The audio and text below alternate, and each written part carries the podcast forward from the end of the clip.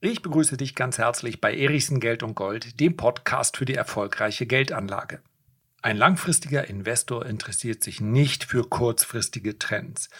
Wer allerdings etwas aktiver am Markt ist, der sollte sich hin und wieder die Frage stellen, was ist denn derzeit the most crowded trade?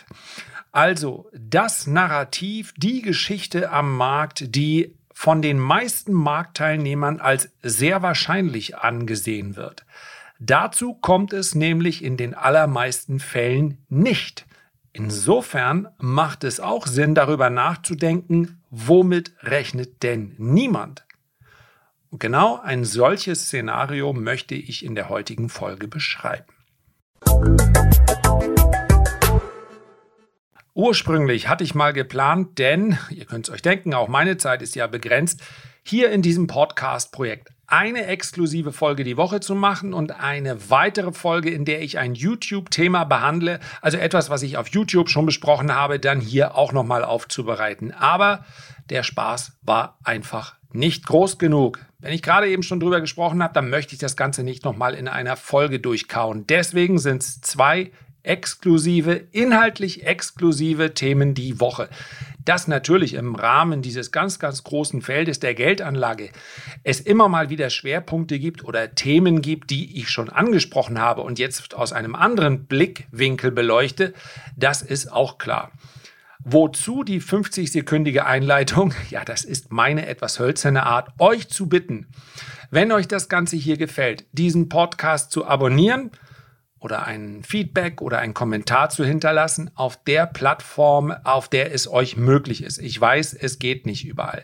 Darüber freue ich mich sehr und ich bin im Podcast Haifischbecken eher naja, eher so eine kleine Sardine oder sagen wir mal David gegen Goliath. Ich bin eher nicht der Goliath, wenn ich mir das Handelsblatt oder Wirtschaftswoche oder auch Trade Republic anschaue. Aber ich mache es gerne und wenn ihr mich ein klein wenig dabei unterstützen mögt mit euren Feedbacks oder mit euren Rezensionen, dann freue ich mich.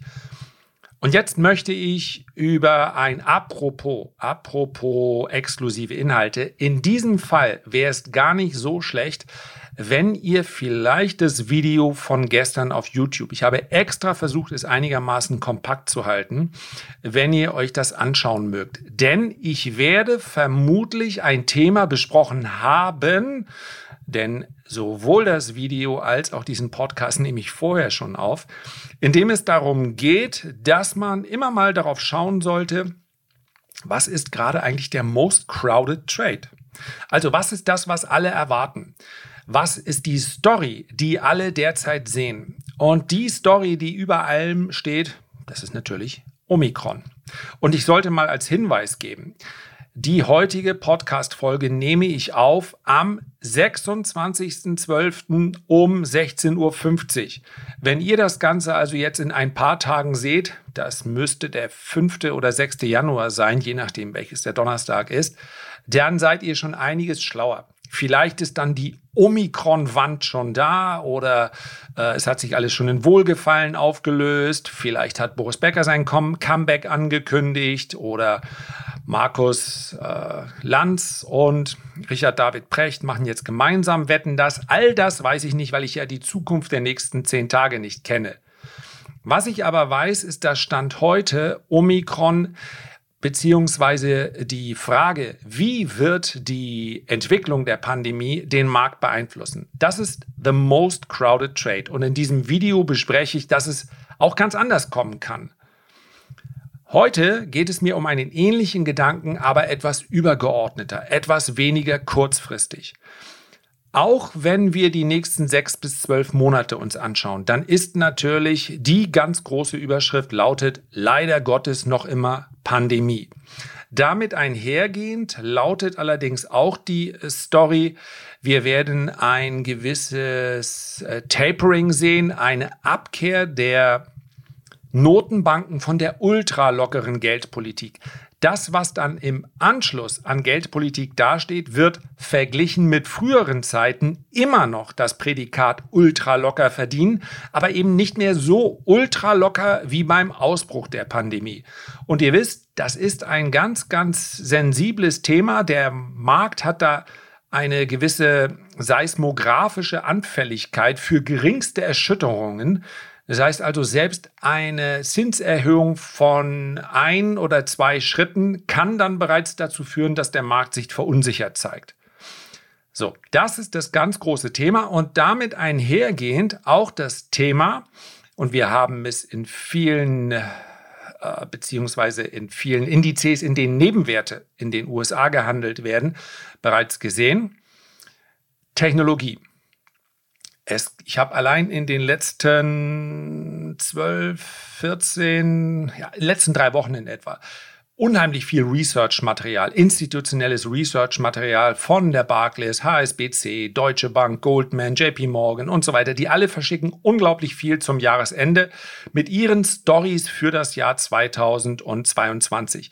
Und neben den vielen Omikron- bzw. Pandemie-Überschriften war eine ganz große Story Comeback der Value-Aktien und zwar zugunsten der Technologieaktien. Und genau das ist, was derzeit auch teilweise eingepreist wird. Das Risiko aus Tech-Aktien wird ausgepreist und wenn ihr euch Podcast-Folgen der ersten Jahreshälfte 2021 anhört, dann werdet ihr euch vielleicht erinnern, vielleicht auch aus dem Kopf heraus, dass ich schon ganz früh relativ früh damit begonnen habe, davor zu warnen, sein Depot mit Technologieaktien vollzuladen. Und zwar genau mit den Aktien und Unternehmen, die noch kein Geld verdienen. Es war nur eine Frage der Zeit, bis hier Luft abgelassen wird. Und ich habe auch gesagt, dass die Verluste dann in so einer Risk-Off Phase, die natürlich auch für einzelne Branchen bestehen kann, dass die Verluste dann in der Regel nicht 10 oder 20 Prozent betragen, sondern diese Korrekturen größer 60 Prozent ausfallen können. Und genau das ist passiert. Wenn man sich die Highflyer des Jahres 2020 anschaut, ob ich eine Pinduo Duo oder eine Zoom nehme oder eine Palantir oder eine Peloton und, und, und, das waren nicht nur Corona-Aktien, aber natürlich waren viele dabei. Dann dürfen wir feststellen, die haben zum Teil bis zu 70, 80 Prozent korrigiert. Sie sind noch immer mit einer Marktkapitalisierung gesegnet, die häufig größer 50 Milliarden ist, was daran liegt, dass sie halt zu einem perfekten Zeitpunkt überhaupt an die Börse gegangen sind, ja. Etwas, was 50, 60 oder 70 Prozent fällt, muss jetzt nicht billig sein. Aber was ich damit sagen will, das Risiko aus einem Teil der Tech-Branche ist bereits ausgepreist. Wenn wir uns die großen Techs ansehen, die FANGs, FAANGs oder GAFAMs, also Google, Alphabet, Facebook, Microsoft, Amazon, naja, zum Teil kann man eine Netflix natürlich als klassischen Corona, Corona und Lockdown-Gewinner auch mit reinzählen, aber so ganz passt die nicht in diese Aufzählung da müssen wir feststellen, genau die tragen den NASDAQ 100. Die Werte aus der zweiten und dritten Reihe, die sind es nicht mehr. Das, die haben zum Teil neue Jahrestiefs gemacht. Man muss also, und das werden wir in einer separaten Folge mal besprechen, ob nicht mittlerweile diese großen Unternehmen zumindest mal für den Index selber ein systemisches Risiko darstellen. Ist aber eine andere Fragestellung. Aus Tech-Aktien, raus aus Tech-Aktien, rein in Value-Aktien. Und die vier, fünf, die ich jetzt genannt habe, die gehören eigentlich weder in die eine noch in die andere Kategorie. Die sind zwar im Nasdaq gelistet, im S&P 500 aber ja auch, aber sie haben einen derart hohen Cash-Bestand, dass sie eigentlich so Twitter-Wesen sind, ja, Twitter-Unternehmen. Sie haben auf der einen Seite das Wachstum der klassischen äh, Technologiebranche, sie haben aber auf der anderen Seite auch einen unfassbaren Cashflow, der dazu führt, dass sie nahezu unbegrenzte Reserven haben. Außer sich selbst, also gegenseitig, können diese Unternehmen praktisch jedes Unternehmen auf diesem Planeten schlucken. Zu großem Teil aus Cash, aber wenn es einem so gut geht, dann kriegt man das auch anständig finanziert. Nur, viele Unternehmen sind gar nicht interessant, Schlicht und einfach deshalb, weil sie kaum etwas dazu beitragen würden, zu dem sowieso schon imposanten Jahresergebnis. Also wenn wir uns die Großen anschauen, die sind komplett in ihrer eigenen Sphäre. Wenn wir die zweite und dritte Reihe anschauen, die ist nicht so gut gelaufen. Ansonsten stände oder stünde der Nasdaq-Index nicht irgendwo bei 16.300 Punkten, das ist jetzt für mich der Schlusskurs von vor Weihnachten, sondern er stünde bei 19.000 oder 20.000 Punkten. Und der Gedanke, nochmal, damit sind, dabei sind wir ja, was ist die Story im Markt? Value. Value wird kommen. Und ich habe es ja gesagt, für mich ist dann immer mal interessant, als aktiver Investor, nicht so sehr als langfristiger Investor, da habe ich ja mein Portfolio und die, Aufstellung, da habe ich mich ja entschieden. Und wer Technologie, insbesondere Technologien, die noch kein Geld verdient, übergewichtet in einem langfristigen Portfolio, der macht etwas verkehrt. Das habe ich hier schon mehrfach geäußert. Es kann natürlich mal gut gehen. Man kann natürlich gerne auch mal eine Wette eingehen. Das gehört dann aber eigentlich nicht in ein Portfolio rein, mit dem ich meine Rente verdienen will, um es mal ganz simpel auszudrücken. Diese Unternehmen sollten Geld verdienen und es sollte verteilt sein über die Branchen und da wird vermutlich sogar die Technologiebranche kein Übergewicht haben. Jetzt könnte man natürlich sagen, wieso Nasdaq 100 läuft auch immer schon super.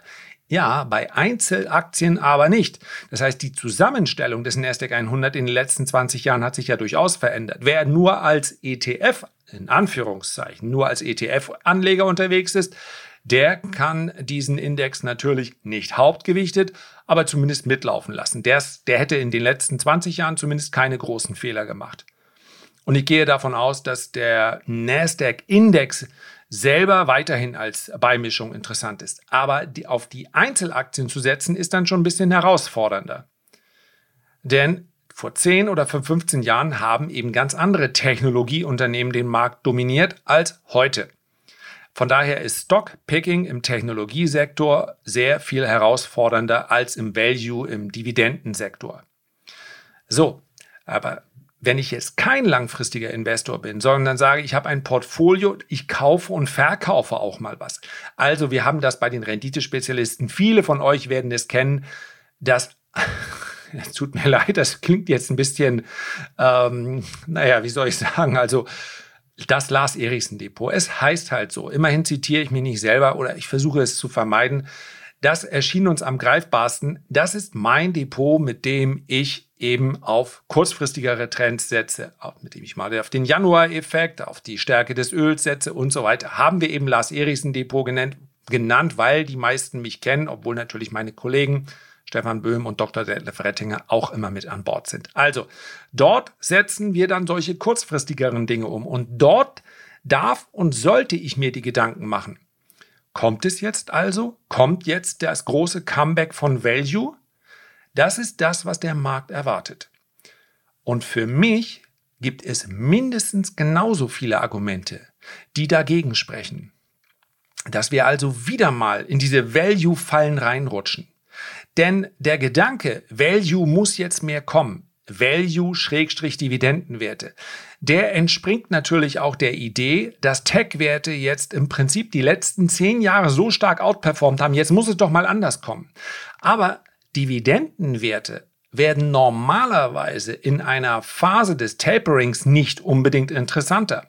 Wenn Anleiherenditen interessanter werden, dann werden natürlich Dividenden damit gemessen bzw. verglichen.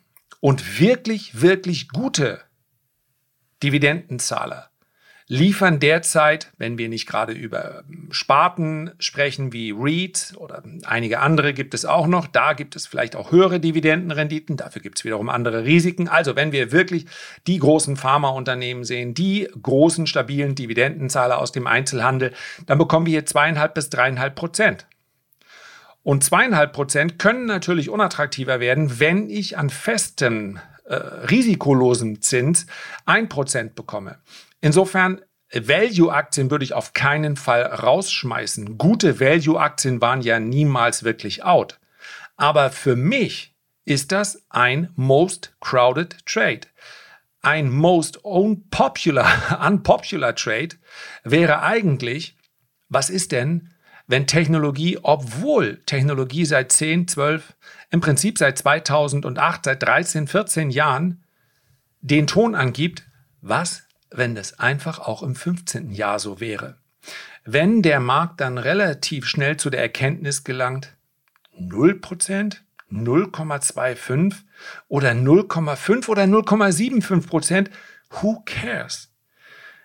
Die meisten Wachstumsaktien leiden, wenn wir uns in der Vergangenheit anschauen, bei Zinssteigerungszyklen, also Zinswenden, wenn wir jenseits der 2 bis 2,5 Prozent kommen, aber noch nicht bei 0,5 oder 0,75 Prozent. Und von 2,5 Prozent Zinsen sind wir, weiß Gott, eine ganze Zeit noch entfernt. Insofern würde ich Technologieaktien nicht zu früh abschreiben. Und wenn ich mir den Chart vom Nasdaq 100 sehe, der konsolidiert im Prinzip seit drei Monaten ja, unter hohen Schwankungen. Aber es kann durchaus sein, dass diese Konsolidierung auf hohem Niveau, was mal grundsätzlich etwas Bullisches ist, aus Sicht eines technischen Analysten, dazu führt, dass der Index zur Oberseite durchzieht. Und dass wir dann in einigen Monaten wieder hier stehen und sagen, tja, am Ende ist es so gewesen wie in den letzten Jahren auch. Technologiewerte sind halt unheimlich gut gelaufen. Und wenn wir uns diese Werte anschauen, sowohl mit einer Pandemie, die uns sehr stark beschäftigt, wäre, gäbe es Argumente pro Technologie, nämlich das Tapering, also steigende Zinsen beziehungsweise das Zurückfahren von geldpolitischen Maßnahmen, wird natürlich immer dann, wenn die Pandemie uns belastet, in sehr gedämpftem Maße nur stattfinden. Denn man will dann ja eine so wie ohnehin schon belastete Wirtschaft nicht dämpfen. Das spräche für Technologieaktien. Auf der anderen Seite sollte die Pandemie eine geringere Rolle spielen, als das heute viele glauben, dann wäre die Stimmung sofort wieder im Bereich Risk-On, also die Risikobereitschaft würde steigen und fraglos würden dann ausgerechnet die Aktien, von denen man sagt, die sind doch sowieso schon gut gelaufen, noch weiter gut laufen. Denn Technologie profitiert von einer Risk-On-Stimmung immer mehr als Value. Mit anderen Worten, der NASDAQ 100 steigt dann überdurchschnittlich in, im Vergleich zum Dow Jones beispielsweise. Und von daher einfach nur mal mit im Kopf behalten, es spricht eigentlich nichts dagegen, dass Technologiewerte steigen. Sollte es so kommen wie gestern im Video beschrieben, also dass tatsächlich, und ich möchte hier überhaupt nicht spekulieren, sondern es nur als eine Variable in den Raum stellen, als eine Variante, Variante ist hier ein schwieriges Wort, gebe ich zu. Also als einen möglichen Fahrplan, dass die Omikron-Wand einmal durchrauscht, so wie in Südafrika, und dahinter kommt nicht mehr viel. Das heißt, die Lage entspannt sich und die Börse schaut ja dann in die Zukunft. Es kann also sein, wir hätten äh, sehr hohe Inzidenzen und trotzdem würde die Börse sagen, okay, dahinter sieht es ja eigentlich ganz gut aus. Hinter dieser Omikron-Wand kommt erstmal Normalität. Das könnte den Markt natürlich dazu bringen, dass er innerhalb kürzester Zeit dann sehr stark steigt. Wir können auch unsere gesamte Jahresperformance innerhalb weniger Wochen machen. Wie werde ich darauf ganz persönlich reagieren? Einmal behalte ich natürlich in meinem Lars Erichsen Depot, dem bekannten, aber auch meinem privaten, bestimmte Einzelaktien im Blick und reagiere dementsprechend. Einen Nasdaq 100 kann man vielleicht auch, ein Nasdaq 100 ETF, kann man vielleicht auch als weniger spekulativer Anleger mal im Auge behalten. Es gibt hier eine Marke, die liegt bei etwa 15.700 Punkten. Genau genommen wäre es auf Tagesschlusskurs eine Marke bei 15.685 Punkten. Solange der Nasdaq 100 darüber notiert, spricht alles für weiter steigende Kurse. Und letztlich sollte man nicht den, auf die Idee kommen, Value isoliert zu betrachten. Value, insbesondere Value-Unternehmen, messe ich auch daran, was für eine Dividendenrendite bekomme. Und ich bekomme, nur weil sie schlechter gelaufen sind als Technologieaktien, heißt das nicht, dass sie billig sind. Viele von ihnen sind billig im Vergleich mit dem Bewertungsniveau vieler Technologieunternehmen. Die wahrscheinlichere und auch sinnvollere Bewegung wäre dann aber zu einem bestimmten Zeitpunkt, viele nach einer Umfrage der Deutschen Bank sehen die meisten Marktteilnehmer die Möglichkeit einer Rezession im Jahr 2024, aber das nur mal am Rande. Die wahrscheinlichere Bewegung ist dann nicht, dass Value-Aktien derart stark aufwerten, dass es nur noch 1,5 oder 1% Dividendenrendite äh, gibt, sondern eher, dass Technologieaktien irgendwann mal eine massive Korrektur erfahren. Derzeit sieht es aber noch nicht danach aus. Und das war einfach mal ein Gedanke, den ich mit euch teilen wollte. Als aktiver Anleger sich möglichst die Nische, die, den Gedanken rauszupicken, wo man sagt, hm, vielleicht rechnet damit kaum jemand, ist zumindest mal eine Strategie, die man versuchen kann. Herzlichen Dank für deine Aufmerksamkeit. Ich würde mich sehr freuen, wenn du dir die Zeit nähmest, ganz kurz ein Feedback oder einen Kommentar zu hinterlassen. Und falls dir dieser Podcast gefällt, dann freue ich mich auch darüber, wenn du ihn abonnierst. Am allergrößten ist allerdings meine Freude, wenn wir uns beim nächsten Mal gesund und munter wiederhören. Bis dahin alles Gute, dein Lars.